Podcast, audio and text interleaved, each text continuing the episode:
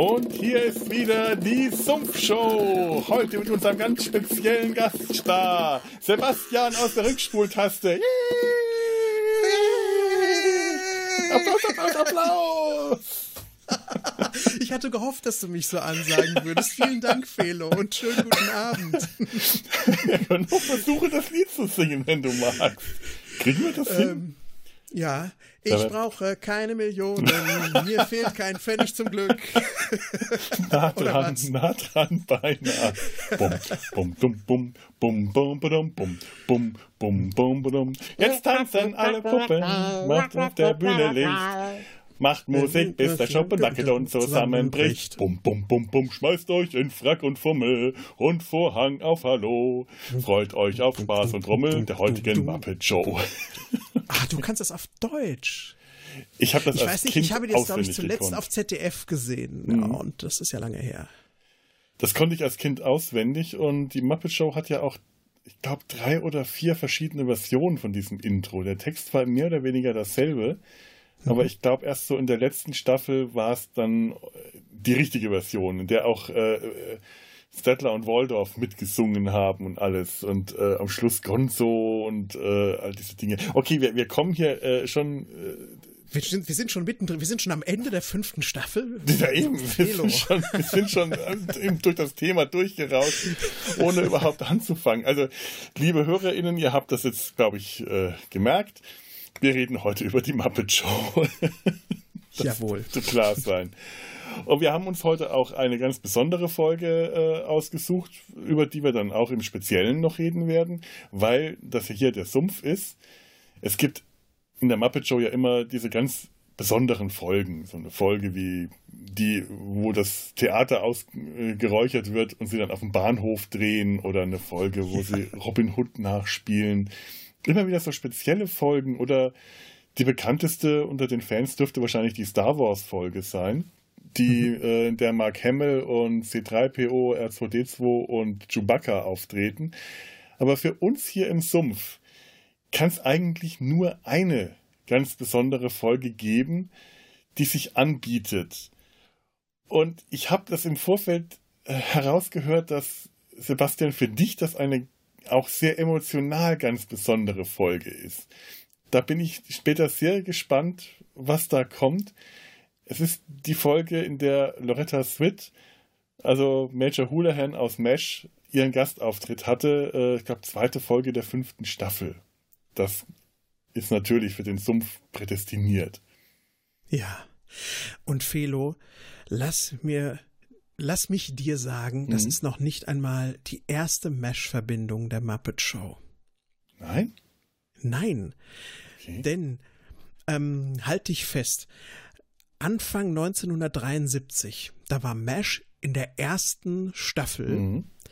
Da hat Jim Henson schon mal einen Anlauf mit der Muppet Show genommen. Und zwar nicht im Fernsehen, sondern er wollte es als Broadway-Produktion wirklich ähm, als Theaterstück bringen mit Live-Action, Muppets und so. Und als Chefautor hatte er angeheuert Larry Gelbart, den Schöpfer von MASH. Ach toll.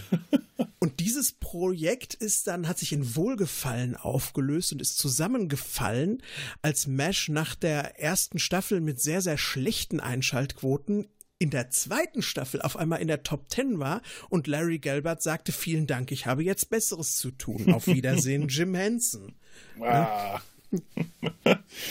Und das ist auch nochmal, also so tief stecken, äh, hängen die Muppet Show und Mesh zusammen. Wahnsinn, finde ich. Wahnsinn.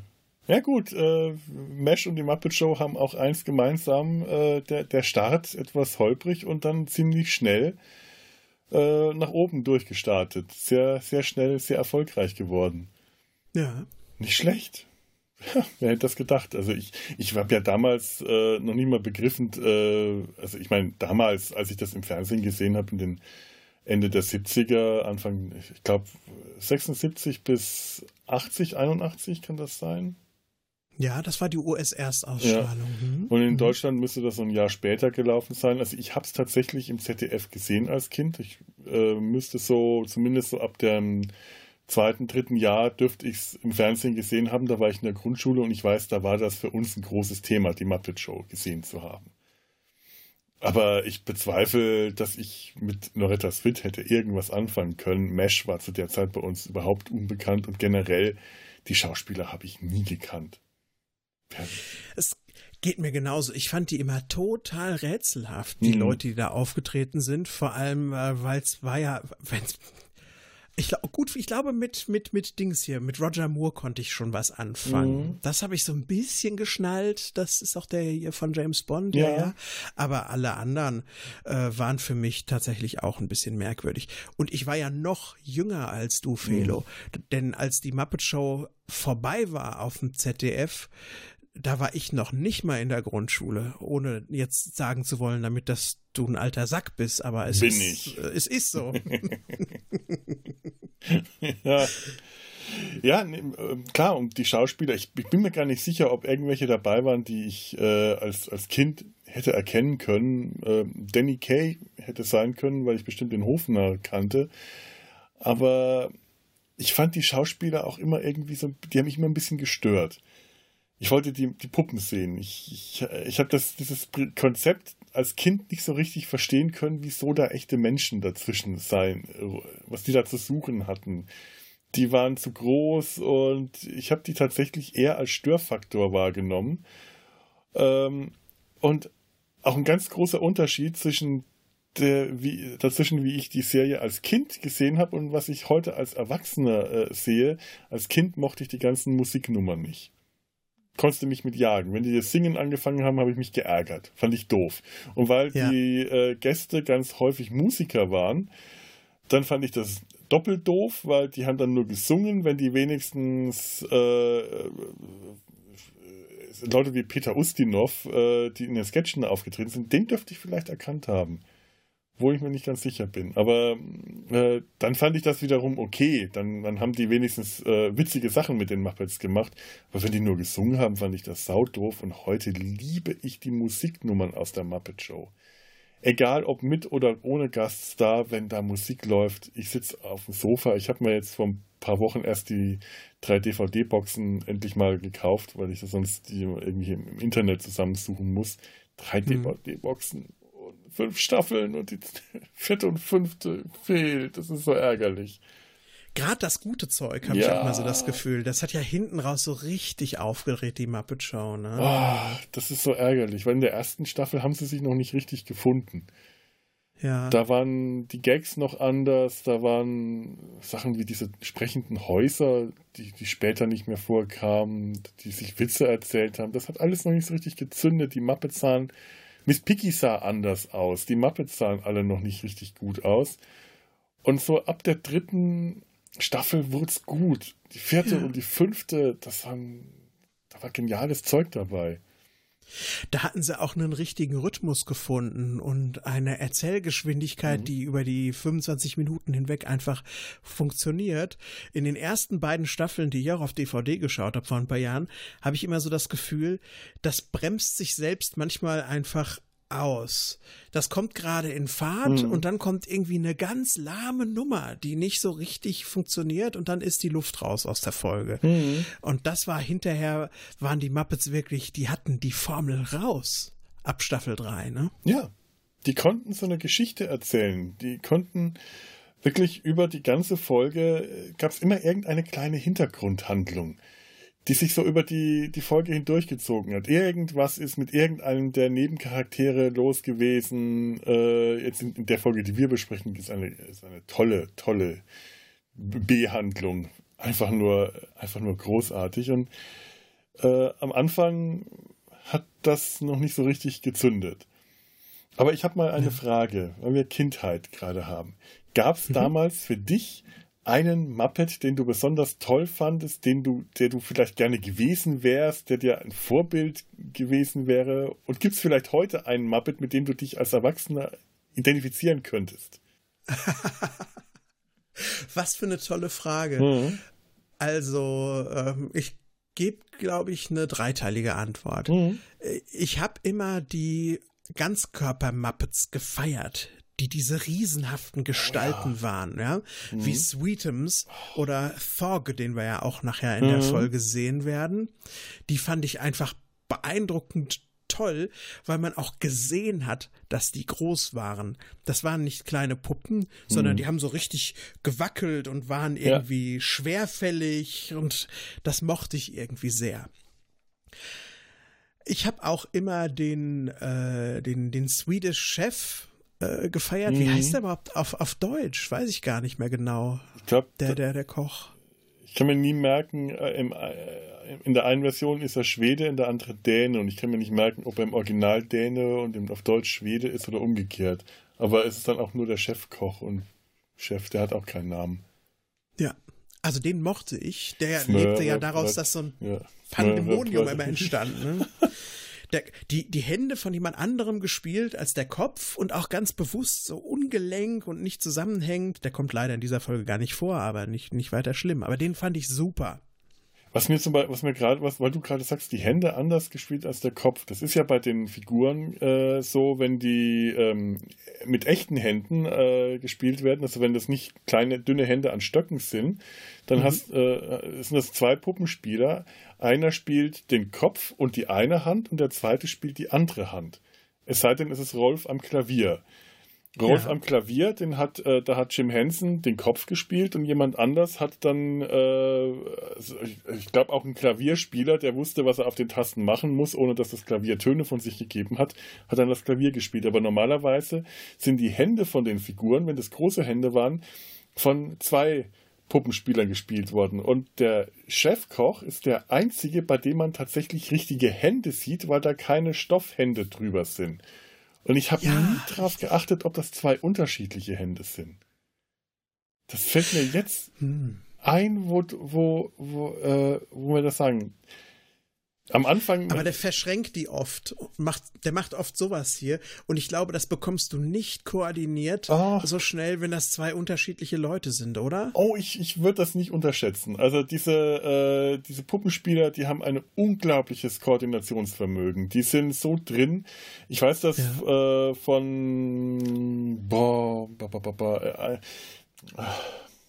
ich habe den Namen vergessen, äh, Puppenspieler, der auch in der deutschen Sesamstraße äh, mitspielt, Elmo spielt und äh, die, die sind so in ihren Rollen drin und die sind so aufeinander eingespielt, dass die wirklich, die linke Hand kann mit der rechten Hand äh, die Finger vergreifen, alles, das können die. Die, die müssen das ja auch einstudieren okay. und choreografieren, die improvisieren bei sowas ja nicht.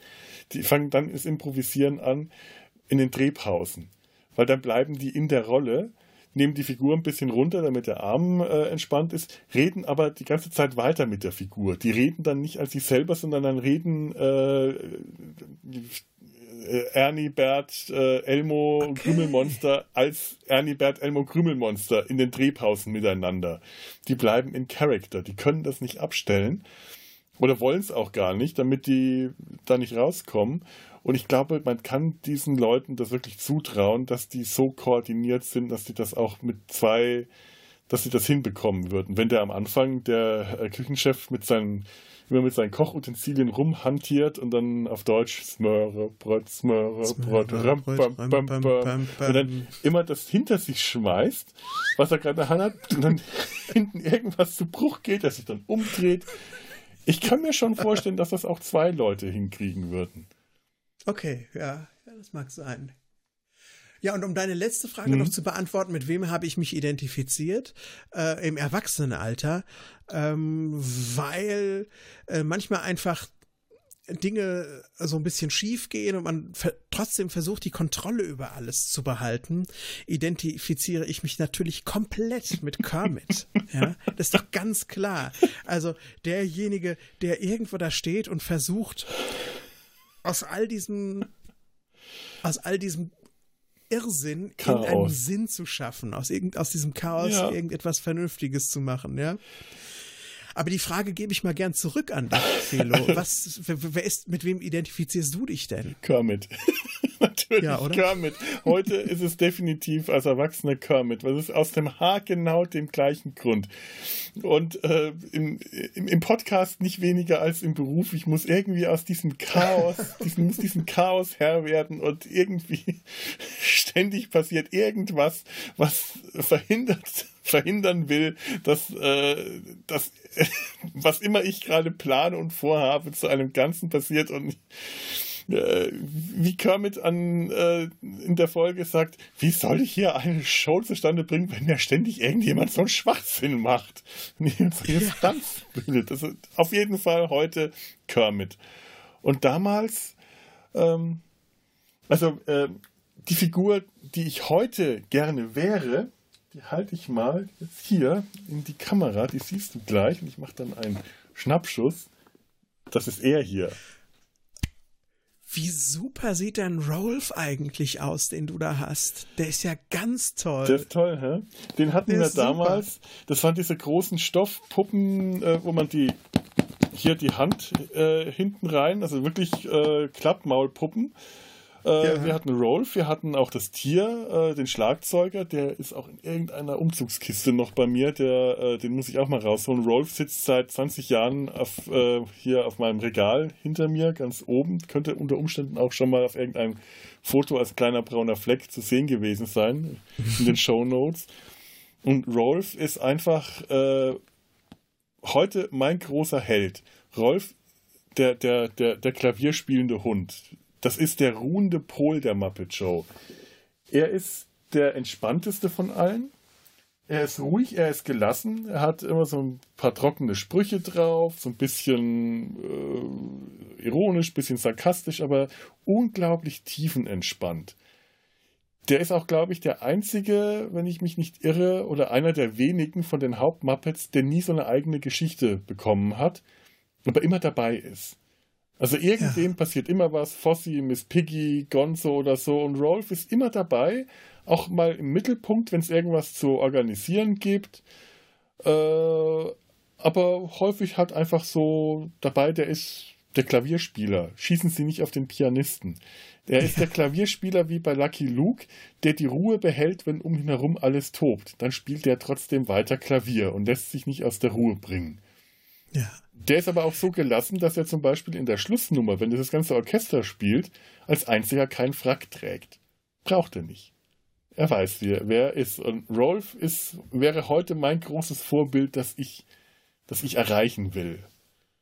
Was ich leider viel zu selten bin, aber mir wünschen würde. Und als Kind mochte ich Beaker am liebsten. Oh, natürlich, wie konnte ich Beaker vergessen? mi, mi, mi, mi, Mi, mi, mi, mi, mi, mi. Und ich, ich war später sehr erstaunt, als ich gehört habe, dass ganz viele Kinder Angst hatten vor Beaker. Hatte ich auch, aber das war gleichzeitig das Faszinierende an ihm. Ich habe das nie verstehen ja. können. Ich fand Beaker immer nur unglaublich witzig und komisch. Alles, was dem Schlimmes im Muppet-Labor passiert ist, der musste ja für jedes Experiment her.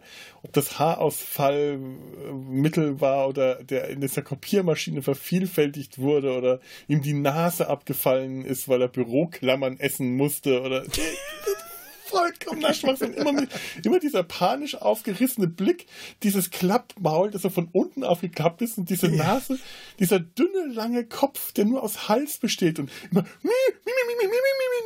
immer mit den Händen wackeln und wedeln, bloß nicht, bitte nicht zum Brüllen. Ich konnte damals als Kind ganze Konversationen bestreiten, nur indem ich mi, mi, mi, mi, mi, mi, mi, mi gesagt habe.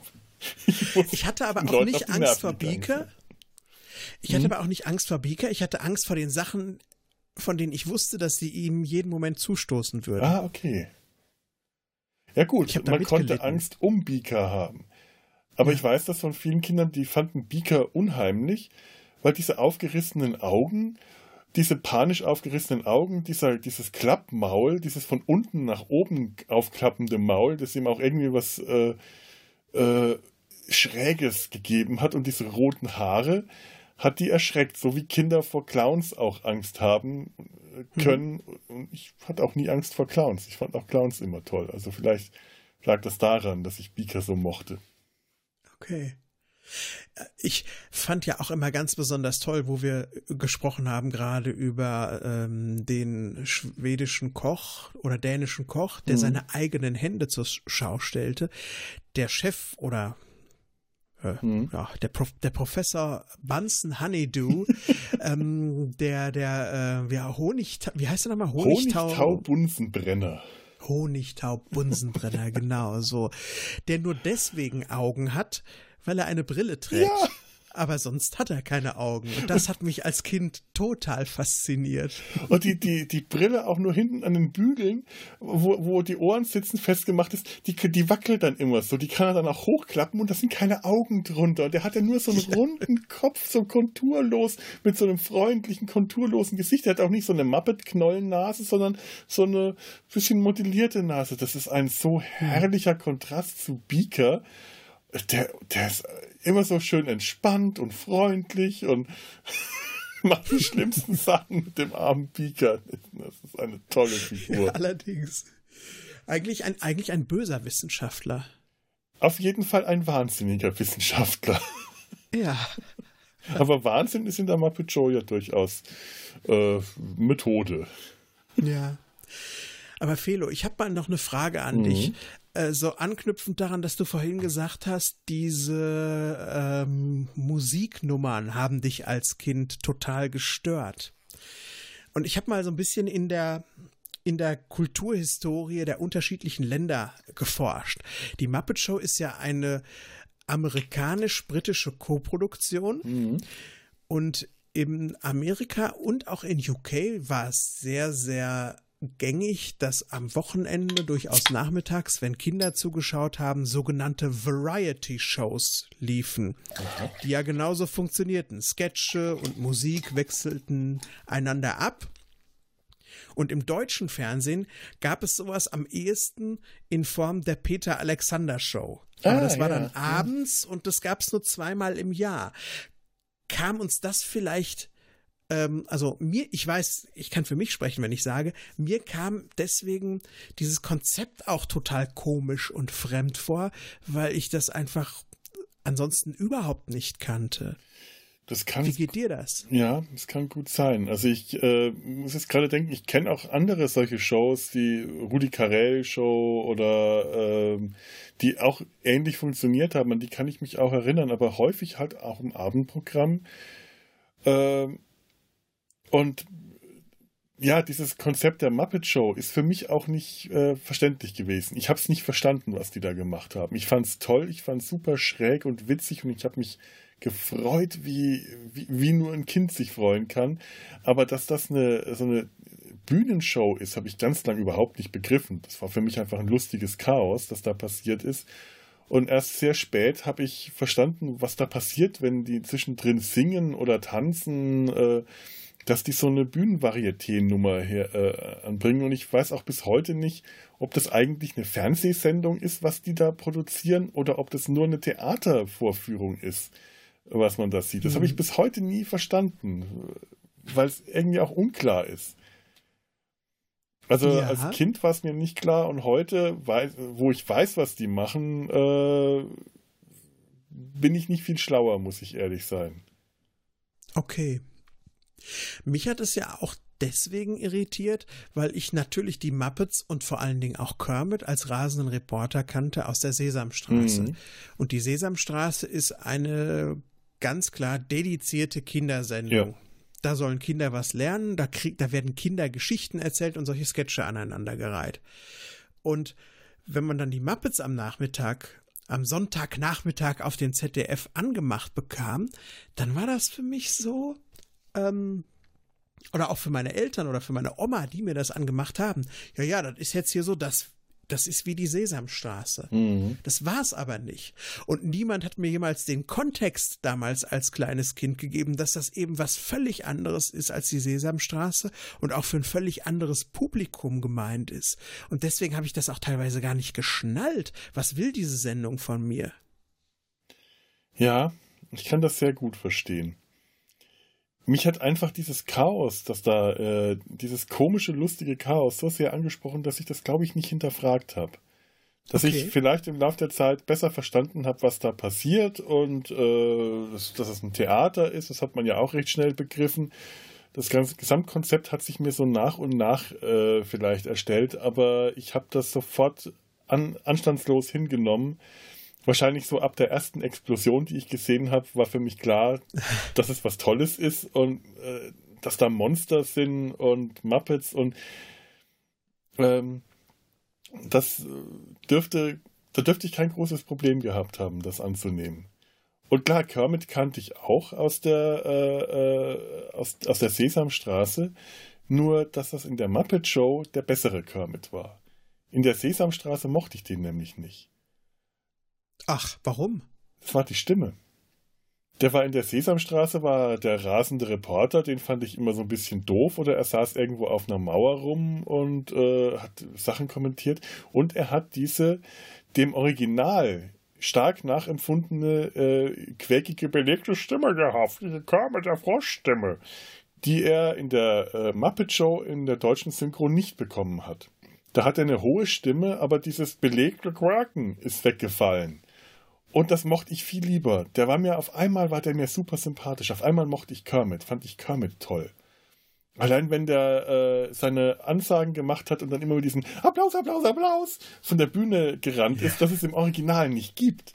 Dass der wirklich nur auf Deutsch gesagt hat und der, im Original macht er nur yeah! Und das, du kannst da Applaus, Applaus, Applaus dazu sagen und es fällt nicht auf, dass der die Lippen ja. nicht bewegt. Das ist, das ist einfach nur genial. Das ist schon genial, ja. ja. Ich glaube, die Figuren waren mir auch einfach alle lieber in der Muppet Show als die Sesamstraßenfiguren, weil ich halt damals mit meinen äh, sieben, acht Jahren die Sesamstraße halt als was für kleine Kinder empfunden habe und die Muppet Show als was für große Kinder dass das ein, äh, für Erwachsene genauso sein sollte, habe ich damals natürlich nicht begriffen. Für mich war alles, was ich gesehen habe, war für Kinder. Aber es war das Coolere für Kinder. Es waren nicht so diese braven äh, Figuren wie in der Sesamstraße, äh, Samson und Tiffy, sondern es waren die schrägen, wilden Sachen. Es waren die Figuren, die Sachen in die Luft gesprengt haben, die sich verkloppt und geprügelt haben, die, die in der Gonzo von John Cleese die Arme langgezogen bekommen hat, auf, auf zwei Meter lang. Und solche, solche Dinge, die die Sesamstraße durchaus auch macht, die mir nur damals nicht so aufgefallen sind. Wenn äh, ich, ich, ich versuche es jetzt nicht nachzumachen, äh, meine Lieblingsstelle ist Grobi, wenn er nah und fern imitiert. Ich habe das neulich nur für mich nachgemacht. Ich habe ein bisschen Probleme mit meinem Kehlkopf. Wenn ich das jetzt mache, laufe ich in, in, Gefahr zu ersticken. Dieses ah, jetzt bin ich weit weg, jetzt bin ich ganz genau. Das ja. ist so großartig. Grobi allein ist so eine Figur, der der ist einfach nur genial, der ist so schräg, der ist so drüber oder das Grümelmonster. Mhm. Das sind alles so fantastische Figuren, die einfach nur vollkommen over the top sind für ein Kinderprogramm. Damals schon äh, einfach nur schräg, aber im Vergleich zur Muppet Show ähm, viel, viel flacher, viel braver wirken. Die Muppet Show war böse. Das war zum Teil richtig schwarzer Humor schon, zumindest nach meinen Kindervorstellungen. Heute schaust du jetzt an, denkst du, es ist super schräg und witzig, aber schwarz ist der Humor. Nach dem, was man heute so kennt, äh, dann auch schon fast nicht mehr. Man, es, es, es, kann immer noch alles getoppt werden, habe ich so das Gefühl. Und das passiert gerade äh, auf so vielen Leveln. Ich habe nur ja. das Gefühl, nach Jim Hensons Tod, ich glaube 1990 ist er gestorben, viel zu früh, ist die Muppet Show braver geworden. Da hat dieses schräge, verrückte Element, das er, das, das Jim Henson halt mitgebracht hat, reingebracht hat, hat, ist danach irgendwie verloren gegangen. Wenn man sich so Muppets Tonight oder die, die, die Muppet-Filme angeschaut hat, die nach seinem Tod entstanden sind, die hatten alle nicht mehr dieses Anarchistische, was die Muppet Show vorher hatte. Der Jim Henson, ja, das ist auch so. Der Jim Henson wollte ja auch eigentlich immer an das erwachsene Publikum mit seinen Puppen ran. Ähm, und ich glaube, das ist so diese Erbengemeinschaft nicht mehr so sehr, dass sie das wollten. Mhm. Und seit das Ganze Disney gehört, schon ja, gar nicht mehr. Klar. Ja? Ähm, kennst du The Land of Gorge? Nee. Nee. Also, das war noch so ein, äh, noch so ein gescheitertes ähm, Muppet-Projekt vor der Muppet Show und ich glaube, das hätte dir richtig gut gefallen. Ich habe mir vor ein paar Jahren, auch vor ein paar Jahren ist gut, vor 18 Jahren oder so, habe ich mir mal aus Interesse die erste Staffel von Saturday Night Live auf DVD gekauft. Und das war 1975, 76, also exakt das Jahr, bevor die Muppet Show auf Sendung ging. Und da waren Muppets dabei. es gab ein Muppet-Segment in jeder Sendung, das nannte sich The Land of Gorge, spielte in so einer Vulkanlandschaft und die Figuren, die da rumliefen, waren so eine Mischung aus den Gorg aus Fraggle Rock, also so ah. welche, die sich für Könige ja. und sowas hielten. Aber die waren auch ein bisschen eklig und auch fies gemacht, so ein bisschen wie die Skeksis aus Dark Crystal. Ja. Ne? Und diese Leute, äh, die, diese Figuren aus dem Land of Gorge, die haben einen Humor gehabt, der noch deutlich erwachsener war als die Muppet Show. Also da wurde Sex thematisiert, Drogen, Alkoholismus wurde da thematisiert. ähm, hat nur leider den Saturday Night Live-Machern überhaupt nicht gefallen. Deswegen haben die die abgesägt. Und dann kam ja auch im nächsten Jahr die, äh, die Muppets. und die haben die auch immer, die haben die auch immer die Mucking Fuppets genannt. So abschätzig. und also wenn du da mal bei YouTube was guckst, schau dir das mal. Die sind auch teilweise eklig, die Figuren, weil ähm, Jim Henson in die, in die, in die Puppen auch teilweise ähm, echte Tierpräparate verbaut hat, also oh. Augäpfel von toten Tieren und sowas. Also krasse, krasse Nummer. Ähm, kann ich nur sehr empfehlen. Also es, es das ist so, wo, wo, die Sesamstraße das untere Ende des Spektrums darstellt, ist Land of Gorge so das obere und die Muppet Show ist, wo sich das Pendel irgendwo in der Mitte gefunden okay. hat. Habe ich so den Eindruck. Irgendwie. Okay, das muss dann aber wirklich ein weit ausschlagendes Pendel sein, glaube ich, wenn ja, ich das jetzt so ja, ja. Meine Güte. Cool. Das suche ich danach. Das will ich sehen. Ja, also meine, meine Empfehlung. Definitiv, ja. ja. So, diese komischen Wikinger, Zottel, Monster, irgendwie, ja, naja. Ja, ich finde es ja auch bei der Muppet Show schön, äh, wie da die Figuren so komplett äh, so, so, so, ein Spektrum, so eine Reich, so eine Bandweise haben. Von ganz einfachen, simplen Muppet-Figuren die halt runde Köpfe mit Knollennasen und Augen haben, bis hin zu den ausgefallensten Figuren, die richtig modelliert sind und äh, die, die, die tollsten, äh, raffiniertesten Figuren, die dann für eine Nummer vorkommen, in einer Folge und später nie wieder. Und du denkst dir, boah, allein ja. die Arbeit, die es gemacht hat, diesen Drachen oder diese, diesen Fisch oder was zu bauen, das muss doch der, der Wahnsinn gewesen sein. Oder allein, wenn man Fossi Bär anschaut, eine wirklich sehr simple Figur vom Design her, die dann später noch so einen anderen Bären äh, in, der, in der Show als Konkurrenz bekommen hat. Fossi Bär sieht halt aus wie ein Stofftier, mehr oder weniger. Und der andere Bär sah wirklich aus wie ein Grizzlybär. Aber genauso wie Rolf ja eigentlich auch nicht wie ein Hund aussieht, sondern eben wie ein Muppet mit einer Knopfnase und der aber auch Hunde äh, neben sich hatte und trotzdem kon du konntest beide als Hunde oder du konntest beide als Bären erkennen. Die funktionieren nebeneinander, ohne dass einer neben dem anderen irgendwie fremdartig wirkt. Richtig. Ja. Wie können, wie können Ralf, eigentlich dürften ja Rolf und Frufru, das Hündchen von Miss Piggy, ja. dürften gar nicht im selben Universum stattfinden. Eben. Da sagst du was, ja. Ja, Frufru ist ein wirklicher Hund. Es wird ja auch von einem Hund gespielt und von einem Muppet. Das finde ich auch ja. so faszinierend, dieses kleine weiße Hündchen. Man sieht das rumlaufen und dann sieht man plötzlich diese, die, die Fru, den Fufru-Muppet mal kurz oben schauen und siehst du, ja, jetzt ist es ein Muppet, jetzt hat es einen Muppet-Kopf und dann siehst du wieder den Hund ja. weglaufen. Aber das ist ein Hund, ein echter Hund, der nicht sprechen kann, der auf vier Beinen geht. Äh, und dann hast du Rolf und die anderen Muppets. Dann hast du aber auch sowas wie, äh, kennst du das Lied von der Katze? wenn Rolf einer der wenigen Stellen, wo er nicht Klavier spielt, sondern Banjo. Und die Katze kam zurück schon am übernächsten Tag und sie ging Nein. auf die Veranda, wo sie früher immer lag. Und dazu spielt er dann äh, sein Banjo. Und äh, das ist so, das Lied, äh, ich, vielleicht war das eine Folge, die wir auf Video hatten oder so, aber das konnten wir auswendig als Kinder, weil dieses Lied so toll ist. Und da geht es um eine Katze, die ein kleiner Junge äh, loswerden will. Und mhm. die Katze wird mit in der Kanone weggeschossen, die wird in die Luft gesprengt und kommt immer wieder zurück. Und das ist diese hässliche Katze mit der Augenklappe. So eine richtig räudige, fiese Katze. Und die spricht auch nicht. Und die geht auf vier Beinen. Das ist ein richtiges Tier. Du kannst die als Muppet-Tier erkennen, aber das ist keine Muppet-Figur. Und existiert ja. im gleichen Universum wie alle anderen Viecher, alle anderen Tiere in der Muppet Show alle, äh, du hast ja neben den Muppet-Figuren auch immer irgendwelche Tiere, Waschbären, Bären, Katzen, Hunde, Schafe, Hühner, die dann Hühner, auch nur gackern können. Hühner. Hühner, die auch nur gackern können und von ja. Gonzo verstanden werden. Camilla! Camilla, Liebling!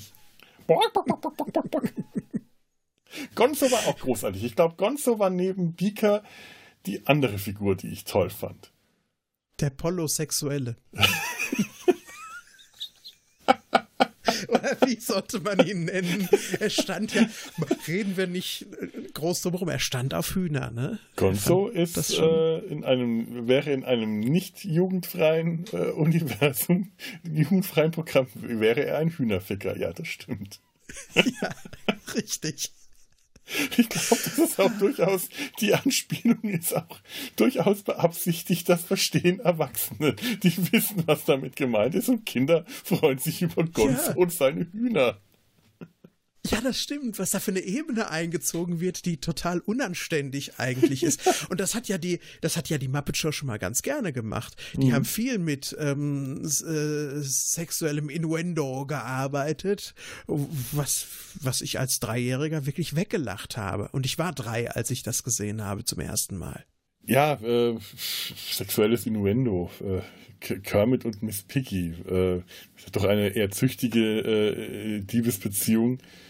Aber das war für mich als Kind auch schon äh, in, interessant. Ein Frosch und ein Schwein. Äh, ach, die ganzen Schweine allein schon. Ich, ich, ich komme gerade so von, von allen Dingen kreuz und quer. Ich, die Figuren, ich, wenn ich über die Figuren einfach nachdenke, die es da zu sehen gibt. Die ganzen Schweine, viele, viele Gesangsnummern, die nur mit Schweinen besetzt sind. Die Schweine sind so großartige Figuren, wenn die äh, in the Navy singen und dabei als Wikinger auftreten. Das wäre jetzt, als du Schweine gesagt hast, aus der, ja. das ist aus der Peter Sellers Folge, ne? Ich bin mir nicht sicher. Nee, Peter Sellers hatte einen Wikingerhelm auf, weil der in diesem Interview, ähm, ich glaube, die In the Navy, das könnte die Roger Moore-Folge gewesen sein. Aber ich bin mir Vielleicht verschmeiß ich deswegen, ja. Peter Aber Sellers so hatte in dem Interview, der, äh, das gab ja am Anfang immer noch so eine, so eine Stelle, wo Kermit dann mit dem Gaststar da saß und ein Interview äh, geführt hat. Und da haben die dann den, den Gaststars gesagt, einfach improvisieren, erzähl mal. Kermit interviewt dich und du redest und du bist einfach nur du selber. Und Peter Sellers muss das total überfordert haben, weil er keine eigene Persönlichkeit hat. Er hat kein eigenes Er selbst. Er kann äh, nur in die, in die Person anderer Leute schlüpfen, hat er mal behauptet. Und der äh, hat sich dann Wikingerhelm aufgesetzt und Boxhandschuh angezogen und musste eine so, hat eine so schräge Nummer durchgezogen, nur um nicht er selber sein zu müssen. Das, das hat der Gast da die Muppets an Verrücktheit übertroffen hat. Ja, aber auch eine kongeniale Sendung, da, äh, die dabei rausgekommen ja. ist, auf jeden Fall, ja. Peter Sellers, schwieriger Typ auch. Ich habe neulich mal eine Dokumentation über ihn gesehen. Ähm, ich glaube, da, äh, man hat es auch nicht nur einfach mit ihm gehabt. Nee, aber der muss nun. wirklich schwierig gewesen sein. Das muss äh, schon ein, ein sehr komplizierter Mensch gewesen sein, das glaube ich. Ich glaube, wir müssen wirklich mal kurz die Aufnahme, ähm, das Programm neu starten. Ich glaube auch. Ja, ich höre dich immer nur ganz abgehakt. Same here. Ja. in the Navy. We will sail the seven seas in the Navy. Da ist auch die, der Captain Link Hawks, Hawksrop, Captain Link Ringelschwanz. Das ist mir neulich aufgefallen. Der hat dann auf seinen Hörnern noch kleine Hörner obendrauf, weil er der Häuptling Wie konsequent. Wie konsequent. großartig. Und das Tolle ist, dass die die Dörfer plündern und brandschatzen. Aber ähm, die, äh, Moment, ich muss hier noch, ich muss hier was wegklicken. Aber dann Ja. die, ähm, die, die, die Tiere halt einfach ein, aufladen und ihnen auch Wikingerhelme verpassen. Die sind dann und die Bevölkerung, die, die geplündert worden ist, die winkt denen dann hinterher. Ja. Ach, das ist so großartig. Aber wir machen hier einfach weiter. Ich habe keine Ahnung, wo wir jetzt gerade stehen geblieben sind. Ist doch vollkommen egal. Nein, liebe Zuhörerinnen und Zuhörer, es gab gerade einige Unwägbarkeiten. Vielleicht habt ihr einen, äh, äh, einen Sprung in der Platte jetzt einfach verspürt, aber es ist egal. Wir sind ja immer noch bei den Muppets. Es ist Muppet, es ist das Chaos, dem wir versuchen Herr zu werden. Hier, wir beide, Kermit, mal zwei, wedeln mit unseren dünnen grünen Ärmchen und versuchen aus dem Chaos einen Podcast zu machen. Ah, Alles wird gut. Sag mal, be äh, bevor wir äh, zu, der, zu der Folge kommen, hast du noch so noch, noch was Allgemeines, was wir vielleicht noch über die Muppets sagen können? Ich schaue gerade über meine Notizen, stelle fest, dass ich fast alles äh, untergebracht habe, außer äh, ich würde mir wünschen, anknüpfend an etwas, was Tanja neulich in eurer kongenialen drei Fragezeichen Episode gesagt hat. Sie hat nämlich gesagt, äh, eigentlich müsste ja in Kinderserien auch mal wieder etwas Unbequemes und Schlimmes vorkommen dürfen, weil man kann ja mit den Kindern drüber sprechen und so lernen sie etwas. Und für mich war die Muppet Show als dreijähriges Kind so rätselhaft und die Passagen mit den Liedern auch so langweilig wie für dich, dass ich aber trotzdem danach mindestens einen Tag lang da gesessen habe und mich gefragt habe, was ist das eigentlich? Und ich habe darüber nachgedacht, weil ich es nicht verstanden habe. Und ich glaube, es hat mir geholfen, dass ich darüber nachgedacht habe als Kind. Und deswegen würde ich nicht nur dafür Plädoyer, ein Plädoyer machen, dass man äh, auch mal auch kantigere Dinge wieder ins Kinderprogramm bringt, sondern auch einfach unverständliche Dinge, die den Kindern Fragezeichen über den Kopf zaubern. Das tut denen gut, glaube ich. Natürlich. Äh, ab- Absolut. Unverständliche Dinge äh, sind großartig. Wenn Kinder dazu gebracht werden, nachzudenken, was habe ich da eigentlich gerade gesehen? Kinder müssen die Welt verstehen. Und es, ähm, Kinder brauchen Rätsel, brauchen Dinge, die, die- sie ergründen müssen, selbst wenn sie es nicht schaffen. Das ist für Kinder ja auch ein normales Gefühl. Ich verstehe nicht die Welt nicht. Und ich, selbst wenn man sie mir erklärt, verstehe ich sie nicht. Was habe ich alles als Kind erklärt bekommen, ohne zu begreifen, was ich da erklärt bekommen habe. Aber das hat dazugehört. Und die Muppets nicht zu verstehen, das ist nicht verstehen mit Spaß. Man kann etwas nicht verstehen und hat Spaß dabei. Das frustriert nicht, die Muppets zu, nicht zu verstehen, sondern man hat Spaß bei, bei diesem nicht. Also die Welt ist chaotisch und unverständlich und die Muppets bringen einem das, einem Kind, das auf eine sehr vergnügliche, unterhaltsame Art und Weise näher, dass da draußen alles wild und durcheinander ist. Und das ist aber nicht schlimm, das kann Spaß machen. Ja, Ja, ja, ja. Übrigens, Ah, ap apropos drei Fragezeichen. Jetzt, weil ich ja vorhin hier meinen Freund äh, Rolf äh, da hatte, ich klapp noch mal ein bisschen mit seinem Maul. Jetzt fällt mir gerade was ein. In der Folge, die wir gleich besprechen, kommt ja auch in der Tierklinik vor. Das ist dieser Sketch, äh, der äh, Rolf Dr. Bob spielt, die, äh, die Geschichte eines Tierarzt, die nicht enden wollende Geschichte eines Tierarztes, der vor die Hunde ging. Und dann hörst du sie so. Ich habe als ich ich ich habe gerade einen einen Gedankenblitz, einen Gedankensprung zur letzten Folge der drei Fragezeichen. Rolf und Bob. Ich hatte, äh, ich habe ganz oft den Namen Rolf und Bob durcheinander gebracht, weil er halt Dr. Bob ist. Und äh, Rolf spielt Dr. Bob und für mich waren das zwei Namen, die dadurch so austauschbar wurden. ja. Und verdammt nochmal, Bob bei deinen drei Fragezeichen, das ist Rolf. Ja, schon. Er ist Ja, schon ja. ziemlich dieser ruhende Pol. Er ist von den drei der Gelassene. Er, er ist auch der, der sich am Anfang zumindest sehr stark im Hintergrund hält. Äh, hier Recherchen und Archiv. Äh, der, der sich nicht so schnell aus der Fassung bringen lässt. Ruhig. Er hat auch eine äh, tiefere Stimme als die beiden. Rolf hat ja auch eine sehr tiefe Stimme. Das hat mich als Kind schon fasziniert, dass man da seit drei, bei den drei Fragezeichen drei sehr unterschiedliche Stimmen hat. Mit Peter eine sehr hohe Mhm. Stimme, mit Justus eine vergleichsweise normale Stimmlage und mit Bob für ein Kind schon sehr tiefe Stimme. Bob ist Rolf. Natürlich ist er das. Verdammt. Jetzt erfahren, je- jetzt stellt sich nur noch heraus, dass, äh, wie hieß der Autor der drei, der Three Investigators, ursprünglich Robert Arthur. Robert, Arthur, so. ja. Dass Robert Arthur auch Bob natürlich, also seinen eigenen Namensvetter, als ersten erfunden hat, so wie ja auch Rolf der allererste Muppet war, den Jim Henson jemals gebaut und benutzt hat, als Kind sogar noch. Echt? War das nicht Ja. Kermit? Nee, nee, Nee? Der erste Muppet war Rolf und den äh, Kermit Okay. war auch schon früh, aber den hat er dann immer weiterentwickelt und größer gemacht und äh, hundiger gemacht vielleicht auch, aber ähm, das war der Muppet, der sich komplett durchgezogen hat, von Kind Jim Henson bis äh, Naja. zum Ende dann, ja. Ich weiß, dass Rolf auch schon Fernsehauftritt hatte in der Jimmy Dean Show.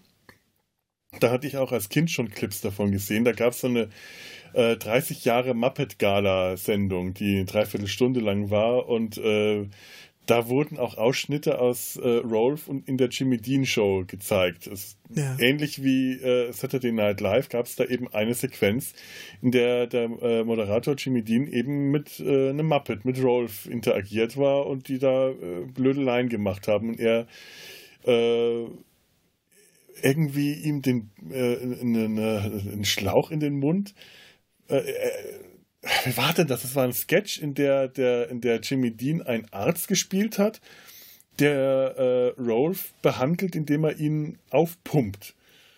Den Bauch aufpumpt. Rolf wird immer aufgebläht und irgendwann macht's Peng. Er sackt in sich zusammen und er fragt, was ist passiert? Und Rolf meint dann auf seine unnachahmliche Art, mein Bauchnabel ist rausgesprungen. Total wohl. Ich habe mich schlapp gelacht. Und Rolf war, war auch im, im Werbefernsehen für Hundefutter.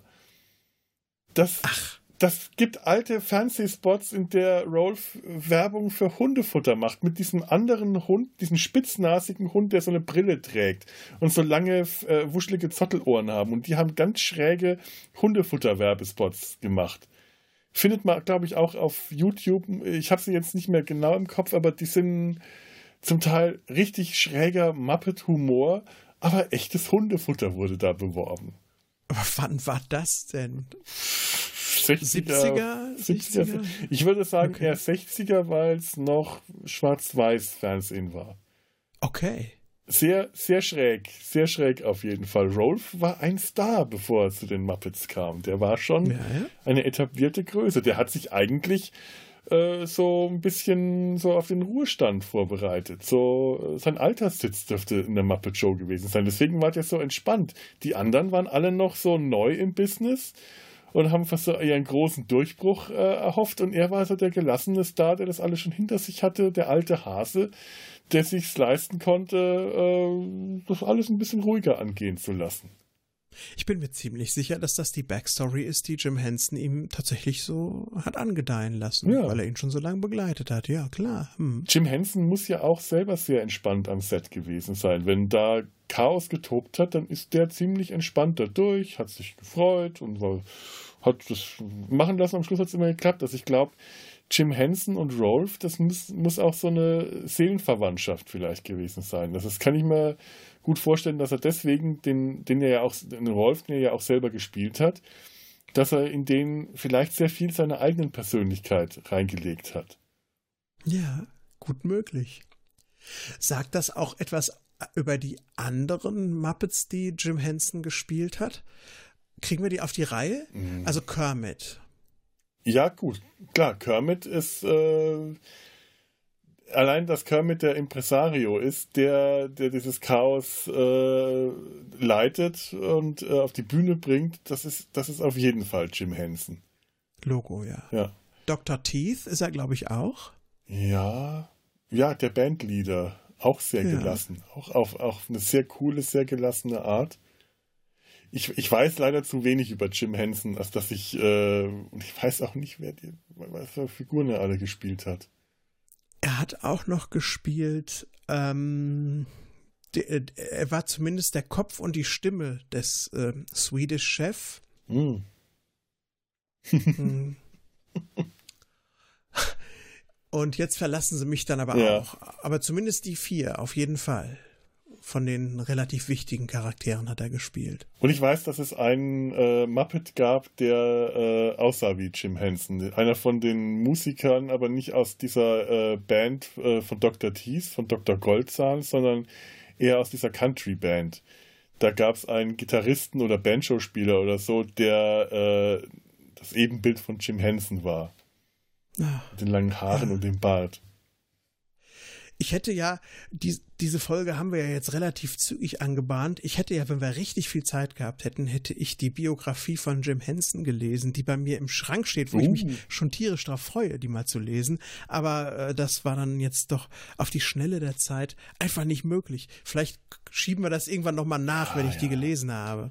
Aber äh, du warst so scharf darauf wie ich. Also äh, Ja. da, da wollte ich so schnell wie möglich. Ich dachte, boah, der, den, der hat Ameisen unterm Hintern, wir müssen ganz schnell diese Folge aufnehmen. Das Hm, hat ist mich so. genauso gekribbelt. Man kann auch mal ein bisschen weniger vorbereitet in den Podcast gehen. Das, das funktioniert auch. Hat ja auch bei den drei Fragezeichen, wo ihr alle zugegeben habt, wir erzählen jetzt einfach mal nur drauf los. Hat Ja, ja, waren alle komplett unvorbereitet. Das Drei Leute, die unvorbereitet.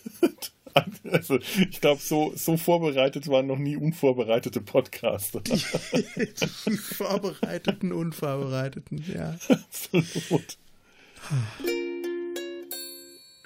So, hier endet der erste Teil unserer Muppet-Folge. Den zweiten Teil äh, hört ihr dann, findet, hört ihr, findet ihr, seht ihr äh, auch hier in der Innovationsmediathek. Da unterhalten wir uns dann gezielt über die Muppet-Folge, die wir uns ausgesucht haben.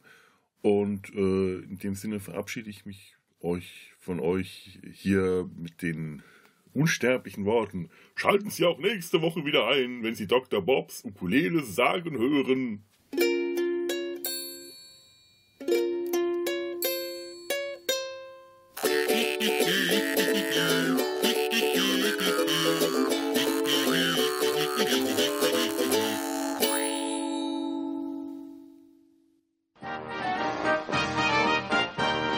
Produktion des Podcast Imperiums.